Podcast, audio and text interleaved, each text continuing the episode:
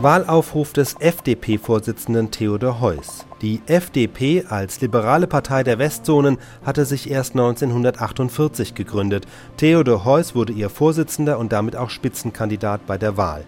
Heuss hatte sich auch im Parlamentarischen Rat für das Grundgesetz engagiert, ein Punkt, den er nutzt, um sich in seinem Wahlaufruf am 10. August 1949 von anderen Parteien wie der CSU abzugrenzen. Der Zweck des 14. August ist zuerst die Bestätigung des Unternehmens von Bonn. Ich hatte mich in Bonn dafür ausgesprochen, das Grundgesetz einer Volksabstimmung zu unterwerfen. Das wurde von Mehrheiten der großen Parteien abgelehnt. Aber in der Beteiligung an der Wahl zum ersten Bundestag wird diese Volksabstimmung nachgeholt.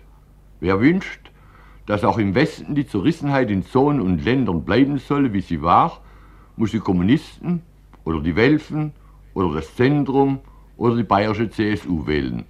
Denn die hatten das Grundgesetz abgelehnt. Der 14. August soll aber auch eine Bestandsaufnahme der politischen Gesinnungen im deutschen Volke bringen. Alle Demokratie bedarf dazu der freien Bildung von Parteien. Nichts ist billiger und verantwortungsloser als jenes Gerede der Überklugen oder der Besserwisser, die mit dem Schimpfen auf die Parteien ihre eigene Gleichgültigkeit oder Unfruchtbarkeit überdecken. Ohne die Parteien, die sich in ihren Bewerbern sichtbar machen, würden die Deutschen ein politisch gestaltloser Haufen bleiben.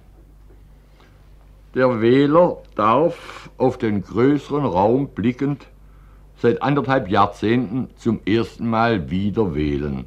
Das heißt richtig auswählen. Denn die sogenannten Wahlen in der Hitlerzeit waren eine Farce, deren Ergebnis schon vorher feststand. Der Wähler, die Wählerin wird jetzt zu entscheiden haben, zu welchem Bewerber sie sachliches und menschliches Zutrauen besitzen, wen sie für geeignet halten, an der Bildung des Staatswillens und an der Gesetzgebung in freier Einsicht teilzunehmen. Die Aufgaben des kommenden Bundestages werden ungeheuer schwierig und vielfältig sein. Die Rechtsentwicklung der vergangenen Jahre, die Zonen und Länder auseinandergeführt hat, muss, wo immer die Zuständigkeit des Bundes gegeben ist, wieder geeint werden. Ganze Fragenkreise sind überhaupt nur im größeren Raum lösbar. Die Frage der Heimatvertriebenen, die Aufrechterhaltung der gegliederten Sozialversicherung, die Regelung der Versorgung der ehemaligen berufsmäßigen Angehörigen der Wehrmacht, die Hilfe für Kriegsopfer jeglicher Art bedürfen der einheitlichen und umfassenden Behandlung. Es kann nicht so sein, dass diese Fragen in einem Land so, im anderen anders angefasst werden. Aber die Kernfrage, um die es im Wahlkampf ging, ist aber dann doch diese gewesen. Welche Voraussetzungen wirtschaftlicher Natur müssen vorhanden sein, damit diese Aufgaben einigermaßen erträglich gelöst werden können. Wer nicht munter drauf losredete und schimpfte und versprach, sondern sich über die Zusammenhänge der Dinge ein Bild machen wollte, weiß, dass viele der Klagen und Anklagen gar nicht an die richtige Adresse gerichtet waren.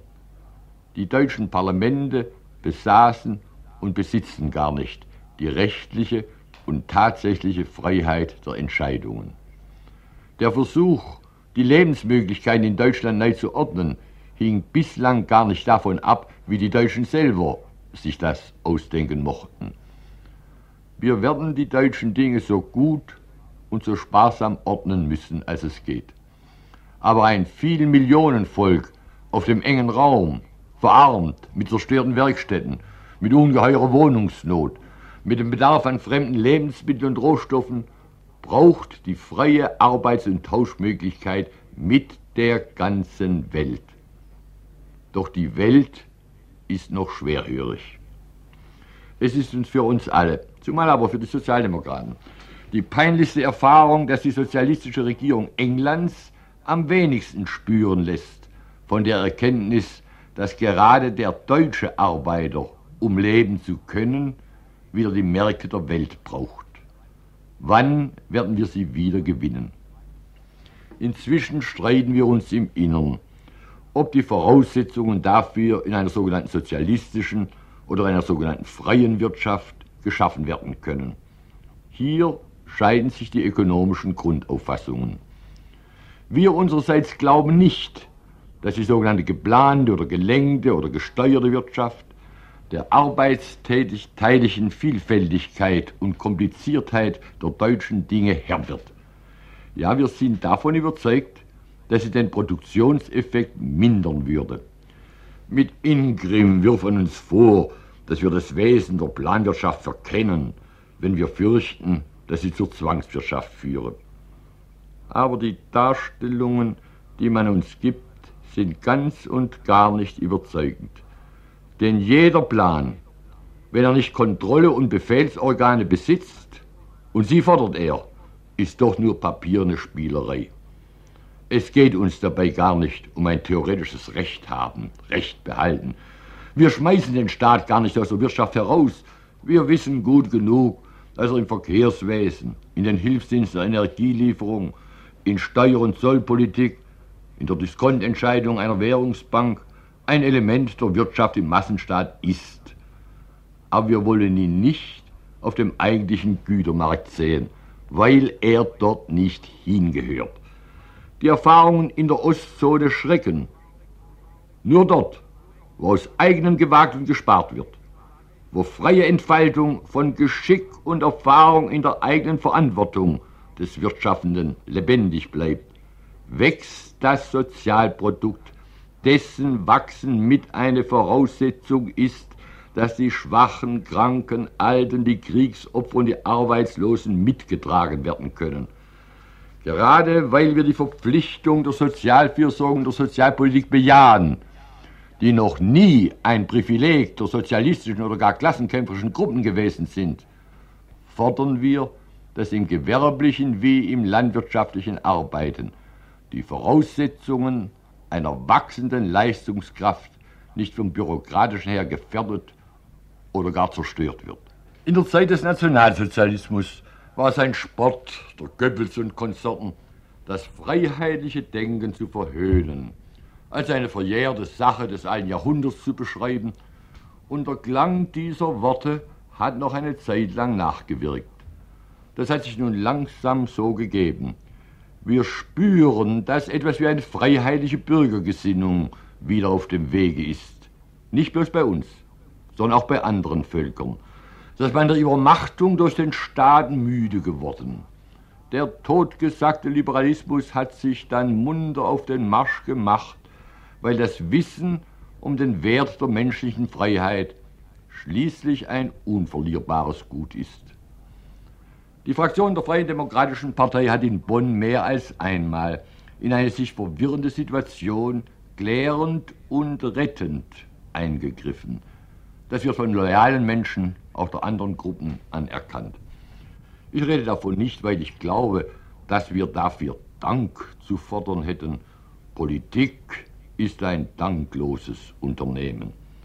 Wenn es anders wäre, dann wären Bekundungen von kirchlicher Seite in letzter Zeit unterblieben oder doch anders gefasst worden, die nicht anerkennen wollen, dass im Grundgesetz die Fragen der religiösen Erziehung und der rechtlichen Stellung der Religionsgemeinschaften in einer guten Weise geregelt worden sind.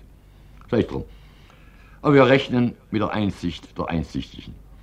Die Aufgabe, die uns gestellt war, ist uns geblieben, die innerdeutsche Zerklüftung zu überwinden. Man mag fürchten, dass sie schwieriger geworden ist. Wenn man die Heftigkeit bedenkt, mit der die führenden Persönlichkeiten der beiden großen Parteien sich in diesen letzten Wahlwochen persönlich herabgesetzt haben.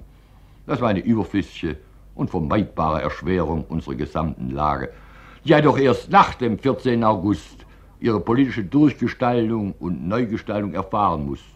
Warum sich vorher so viele Steine in den Weg schmeißen? Denn an Schwierigkeiten wird es sowieso nicht fehlen. Das kommende Verhältnis zwischen der Volksvertretung also dem gewählten Bundestag, und der Körperschaft der Länderregierungen, dem Bundesrat, ist zwar in den Artikeln des Grundgesetzes formalrechtlich geregelt, aber die Erfahrung der letzten Monate mit der Stellungnahme der Ministerpräsidenten zu Dingen wie dem Wahlrecht, dem Bundessitz, haben die Gefahr gezeigt, dass auch in diese Körperschaft der parteipolitische Befehl hereinreicht, wird es auch dort etwas wie einen Fraktionszwang geben? Der Termin der Wahlen ist denkbar ungeschickt. Wir haben uns in Bonn für den 10. Juli eingesetzt, ehe die Ernte die ganze landwirtschaftliche Bevölkerung in Anspruch nimmt, ehe Menschen, was man jedem Einzelnen gönnen mag, in die Ferien fahren und darüber ihr erstes Bürgerrecht verspielen. Aber es kommt nun doch entscheidend darauf an, dass die Deutschen an diesem ersten eigentlichen politischen Wahlakt größeren Stiles sich beteiligen. Es steckt nicht nur verzweifelnde Not, sondern auch viel Verdrossenheit in unserem Volk. Die seelischen Wunden, die eine Nazifizierungsgeschichte hinterlassen hat, sind bei vielen, vielen noch nicht vernarbt. Sie rechtfertigen damit, wie die wirtschaftlich Verzweifelnden, ihre Gleichgültigkeit gegen den öffentlichen Dingen. Und es laufen Leute herum, die die Parole ausgeben, die Wahlenthaltung als einen politischen Protest gegen Besatzungsmacht oder Parteien schlechthin zu empfehlen. Welch ein verbrecherischer Vorgang. Welcher Unfug auch, die Heimatvertriebenen die Fliegergeschädigten als unpolitisch-politische Gruppe isolieren zu wollen, um damit viele Tausende, Tausende von Stimmen ins Nichts zu werfen. An dem Grad der Wahlbeteiligung wird sich ermessen, ob die Deutschen diesen ersten Versuch einer größeren politischen Gestaltung bejahen, der keine Spaltung Deutschlands bedeutet, wie die Kommunisten erzählen, sondern die Voraussetzung, auch den Deutschen des Ostens seelische und sachliche Kräftigung zu geben, die durch fremden Willen getrennt von uns gehalten worden sind.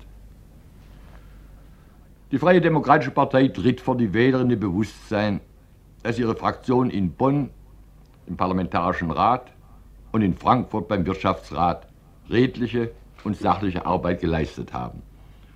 Sie hat in Frankfurt jene Politik mitgetragen, die aus den bösen, auch moralisch bösen Zuständen des Zwanges herausführte und ist nicht müde geworden, mit eigener Initiative auch die sozialpolitischen Verpflichtungen zu erfüllen und zu sichern.